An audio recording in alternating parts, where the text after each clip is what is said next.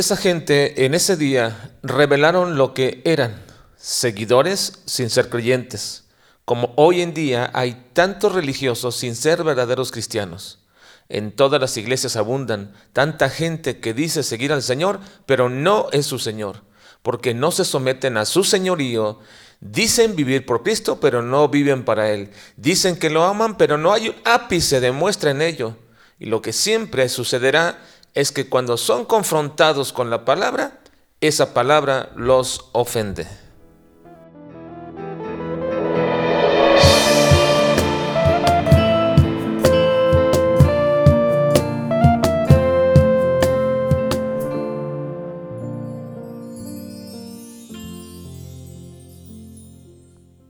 Hoy observaremos el versículo 67 bajo el subtítulo ¿Tengo libertad para alejarme del Señor o es que Él solo quiere retenerme?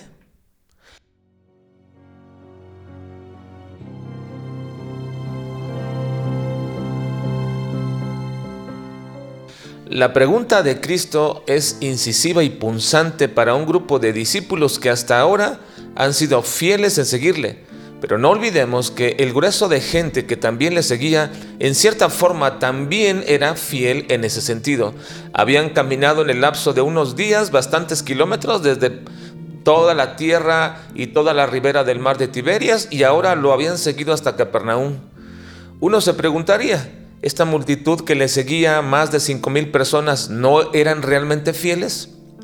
Ahora sabemos en este momento que no por la continuidad de la historia y lo mismo sabemos del grueso de personas en todos los tiempos, incluyendo ahora el nuestro, que la gran mayoría de personas que le dicen seguir y que incluso se pueden decir discípulos de Jesús, no lo son verdaderamente, ni tampoco son verdaderos creyentes.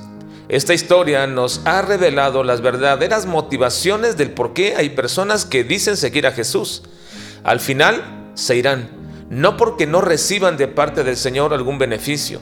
Ellos en aquella tarde, en aquellos días, lo recibieron y seguramente seguirían recibiendo si persistían en seguir a Jesús, porque el Señor no los iba a dejar con hambre, a ninguna de ellos y menos a, a sus hijos.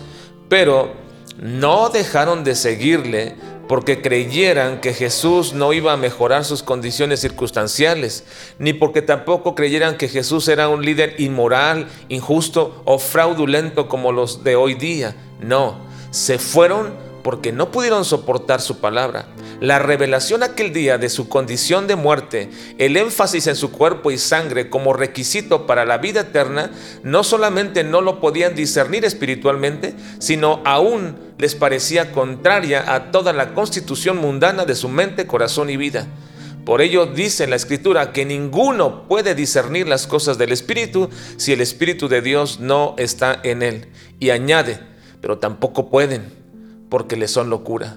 Esa gente en ese día revelaron que eran seguidores sin ser creyentes, como hoy en día hay tantos religiosos sin ser verdaderos cristianos. En todas las iglesias abundan tanta gente que dice seguir al Señor, pero no es su Señor, porque no se someten a su señorío, dicen vivir por Cristo, pero no viven para Él. Dicen que lo aman, pero no hay un ápice de muestra en ello. Y lo que siempre sucederá es que cuando son confrontados con la palabra, esa palabra los ofende. No soportan escuchar que Cristo no solo quiere que le diga Señor, sino que sea tu Señor. Que tu vida manifieste ese señorío de Cristo sobre sus vidas.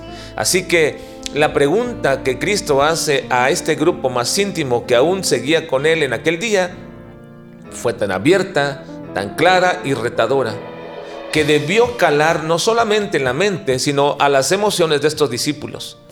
¿Queréis acaso iros también vosotros? Esta pregunta en su forma literal en el griego diría, ¿no estarán queriendo irse ustedes también? Creo que hay que hacer una diferencia más de tono e intención en la pregunta que de la sintaxis de ella. Yo no creo que Cristo con la pregunta estaría impidiendo que ellos se fueran. No estaba intentando detenerlos. La tonalidad no es una especie de lamento triste. ¿Queréis acaso iros también vosotros? No lo creo, porque Cristo sabía perfectamente el efecto que producirían sus palabras en aquella multitud cuando los confrontó y no creo que él viendo cómo se estaban yendo hubiese pensado que fue muy duro y que se le salió del control el momento y ahora quería con un lamento detener a estos doce discípulos. No lo creo. Esa no es la imagen del Señor Jesús representado hasta ahora en el Evangelio. Leí un párrafo que me llamó la atención de un comentarista que decía, que esta era quizás la súplica más tierna de Cristo para sus discípulos. No, yo no veo a Cristo suplicándole a un discípulo que no se vaya. Yo no veo a Cristo reteniendo a un falso seguidor solo para que no lo deje solo. No, yo no veo a mi Señor suplicando y rogando que la gente no lo abandone. Lo que yo veo en esta pregunta es a Cristo invitando abierta y claramente a sus discípulos a que escudriñen bien sus intenciones porque el corazón es engañoso. Y como Pedro en otro momento podríamos decir, aunque todos estos te abandonen, yo no lo haré. E inmediatamente, unos minutos después, Pedro lo estaba haciendo. Por eso creo que Cristo no alabó a Pedro ni le aplaudió cuando dijo esta gran verdad. ¿A quién iremos si solo tú tienes palabras de vida eterna? No es que Cristo no le creyera a Pedro, eso era una verdad, pero lo que Cristo sabía es que en unos meses después Pedro le iba a abandonar en el momento más trascendente de la historia humana, cuando Cristo fue levantado en esa cruz. Así que ellos necesitaban en este momento no de súplicas, ni de mimos, ni siquiera de una arenga de unidad para seguir juntos. Lo que ellos necesitaban era saber que si su intención de seguir y permanecer estaba en ellos, en sus circunstancias o estaba en Cristo mismo. Así que te preguntarás, ¿tengo libertad entonces para irme, para dejar a Cristo si quiero? Y te diré que si fuiste comprado por sangre y eres del Señor, tú no la tienes. Y ni deberías querer tener esa opción. Pueden irse los falsos creyentes, pueden irse los seguidores convenencieros, pueden irse los religiosos, pueden irse porque no son del Señor. Pero tú, ¿por qué querrías tener esta opción? Esa no es la verdadera libertad en Cristo. La verdadera libertad en Cristo nos libra del yugo del pecado, nos libra de las consecuencias del pecado, nos libra de una mente humanista ensimismada y autosuficiente. La verdadera libertad en Cristo lo único que hace es atraernos más a Cristo, no alejarnos de Él. Yo no quiero jamás irme y espero que tú tampoco lo estés pensando. A Él, a nuestro Señor Jesucristo, sea siempre la gloria. Amén.